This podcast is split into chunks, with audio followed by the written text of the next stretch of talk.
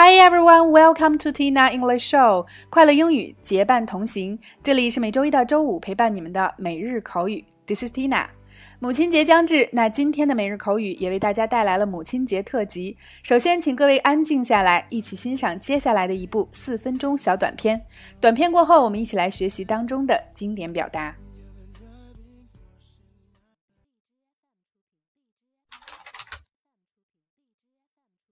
Just give me one second. Thank Sure. you. Sorry. Uh huh. Hey. Hi. Two minutes. Thank you. Hi. Good afternoon. Sorry about Hey, that. oi.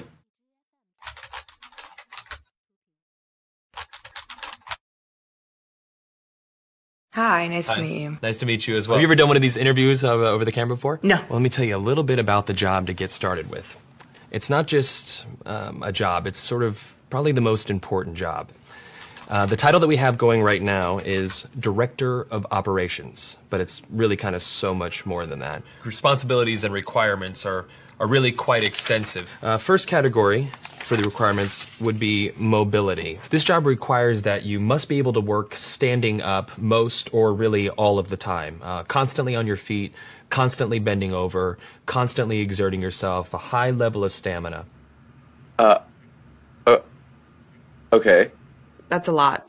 For how many, like, for how many hours? 135 hours to unlimited hours a week. It's basically 24 hours a day, seven days a week. I'm sure you'll have a chance from time to time to maybe just sit down here and there, yeah? Uh, you mean like a break? Yeah. Uh, no, there are no breaks available.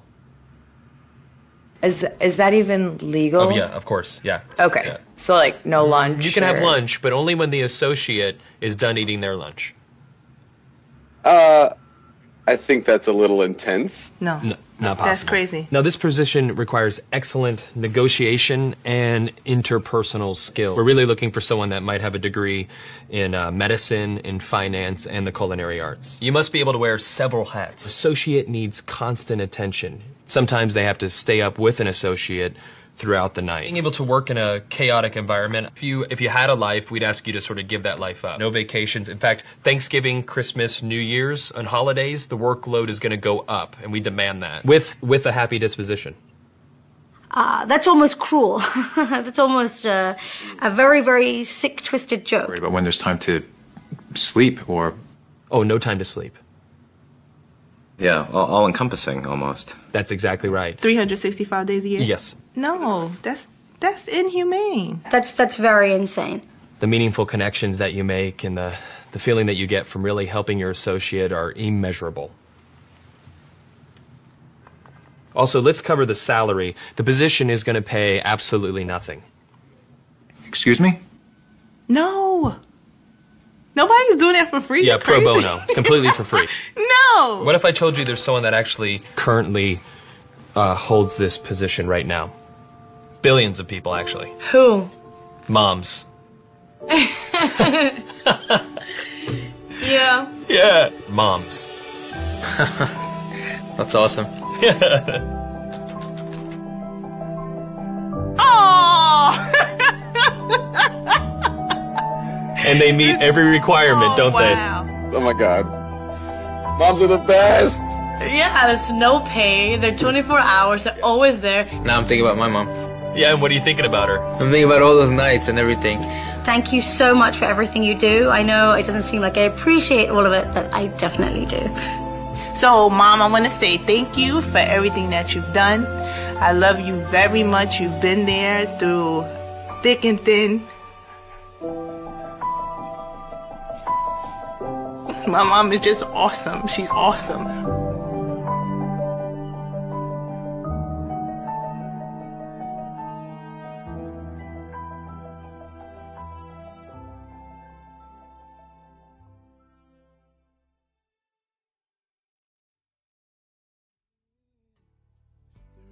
“看完这部名为《The Toughest Job in the World》世界上最辛苦的工作的小短片，不知道你是否有所触动？相信无论你是第几次看，都会一次又一次的被母亲这份伟大的职业所打动。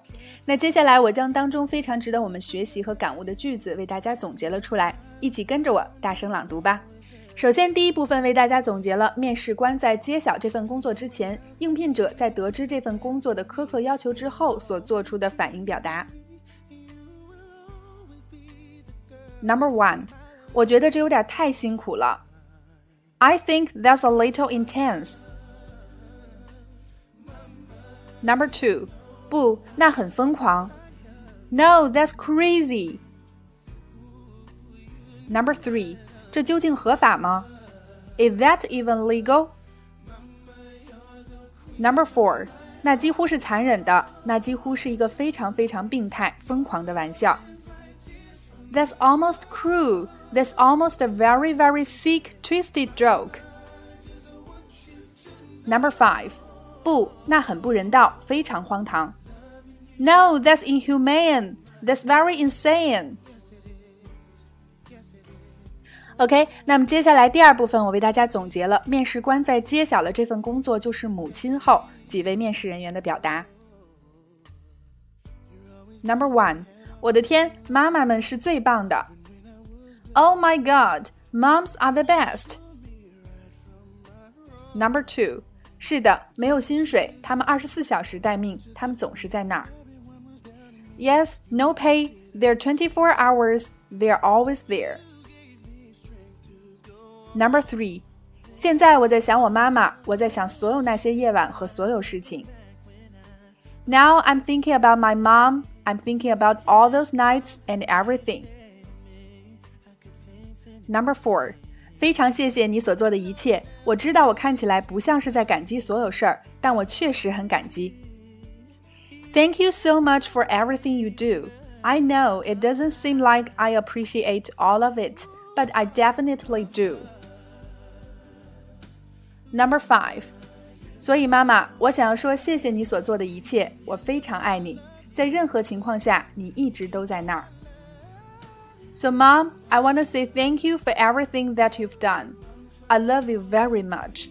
You've been there through thick and thin. Number six，我的妈妈就是很棒，她很棒。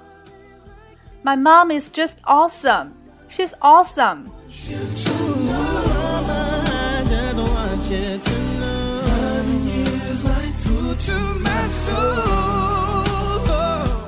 好啦，以上就是今天的全部内容。一份没有薪水、二十四小时待命的工作，一名兢兢业业陪伴我们一生的运营总监，原来就是我们伟大的母亲。母亲节将至，辣妈英语秀对一直默默坚守在工作岗位上的运营总监们致敬，妈妈们，你们辛苦了。那今天的互动环节也欢迎各位辣椒在下方留言，妈妈，我想对你说。把你的母亲节计划或者想对妈妈说的话都分享给我们吧。OK，每天三分钟，口语大不同。每日口语，每周一个最接地气的话题，每天一个地道实用的短语以及两组情景表达。欢迎各位及时关注我们的微信公众号“辣妈英语秀”或小写的 Tina Show 七二七，来收看节目的视频讲解以及往期精彩节目。See you next time. Is like food to my soul. Loving you is like food to my soul. Oh, yeah. You are the food to my soul.